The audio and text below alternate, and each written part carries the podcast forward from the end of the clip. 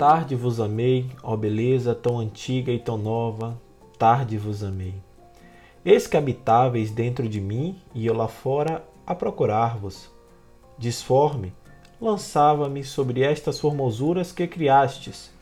Estáveis comigo e eu não estava convosco.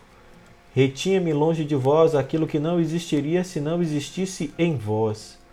Porém, chamaste-me com a voz tão forte que rompestes a minha surdez. Brilhastes, cintilastes e logo afugentastes a minha cegueira.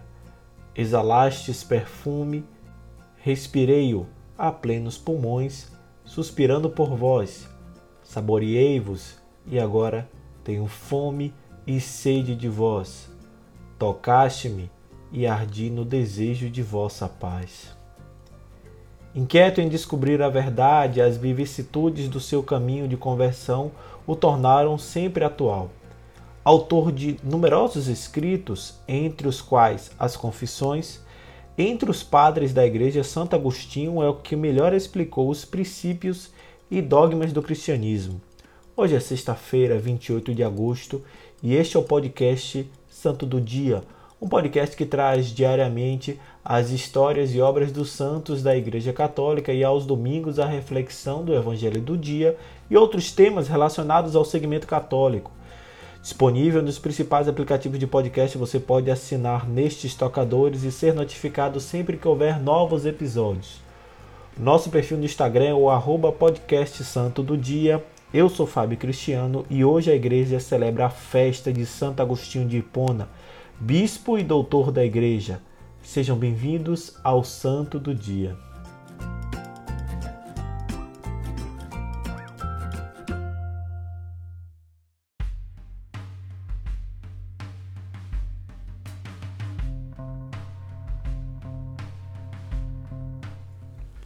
Aurélio Agostinho nasceu no dia 13 de novembro de 354 na cidade de Tagaste, hoje região da Argélia, na África.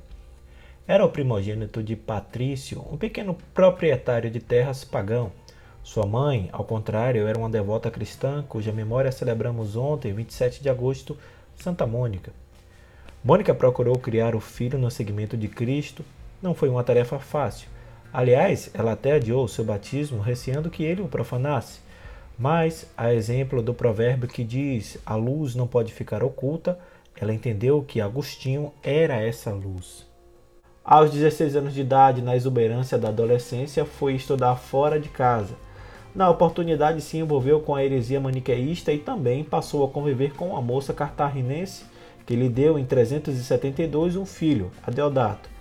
Assim era Agostinho, um rapaz inquieto, sempre envolvido em paixões e atitudes contrárias aos ensinamentos da mãe e dos cristãos. Possuidor de uma inteligência rara, depois da fase de desmandos da juventude, centrou-se nos estudos e se formou brilhantemente em retórica. Excelente escritor, dedicava-se à poesia e à filosofia.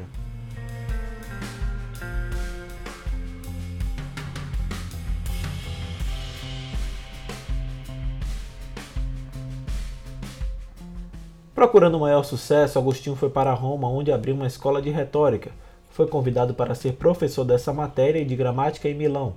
O motivo que o levou a aceitar o trabalho em Milão era poder estar perto do agora santo bispo Ambrósio, poeta e orador por quem Agostinho tinha enorme admiração. Assim, passou a assistir aos seus sermões.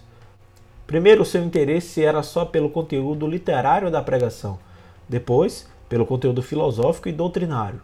Aos poucos, a pregação de Ambrósio tocou seu coração e ele se converteu, passando a combater a heresia maniqueísta e outras que surgiram. Foi batizado junto com o filho Adeodato pelo próprio bispo Ambrósio na Páscoa de 387. Portanto, com 33 anos e 15 anos de idade, respectivamente.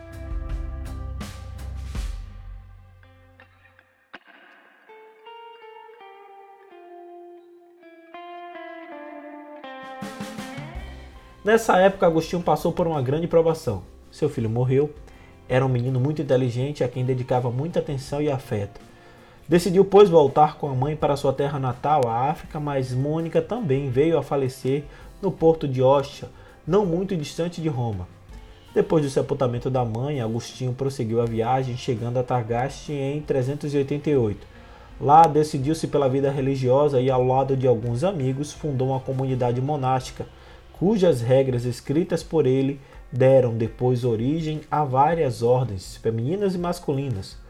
Porém, Valério, o então bispo de Hipona, decidiu que a luz não devia ficar oculta e convidou Agostinho para acompanhá-lo em suas pregações, pois já estava velho e doente.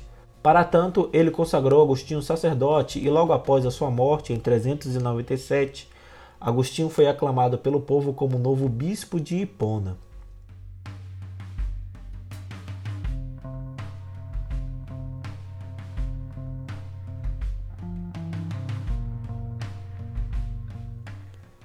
Por 34 anos, Agostinho foi bispo daquela diocese considerado o pai dos pobres, um homem de alta espiritualidade e um grande defensor da doutrina de Cristo.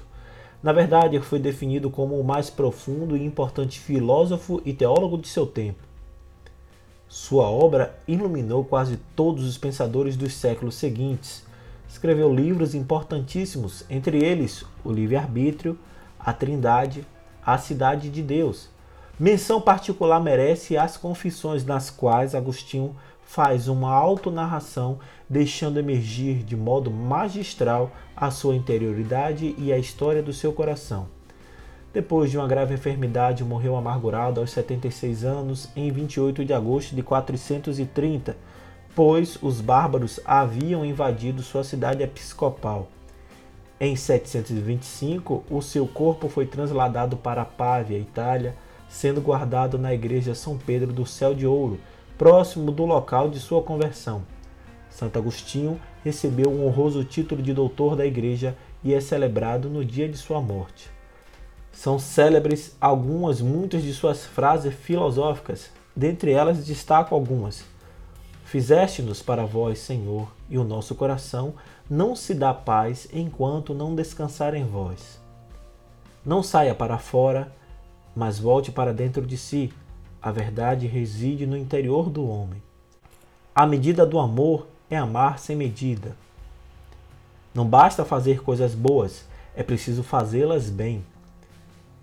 Prefiro os que me criticam porque me corrigem aos que me elogiam porque me corrompem. E por fim, uma das minhas mais favoritas: Senhor, dai-me força para mudar o que pode ser mudado resignação para aceitar o que não pode ser mudado e sabedoria para distinguir uma coisa da outra. Santo Agostinho de Hipona, rogai por nós.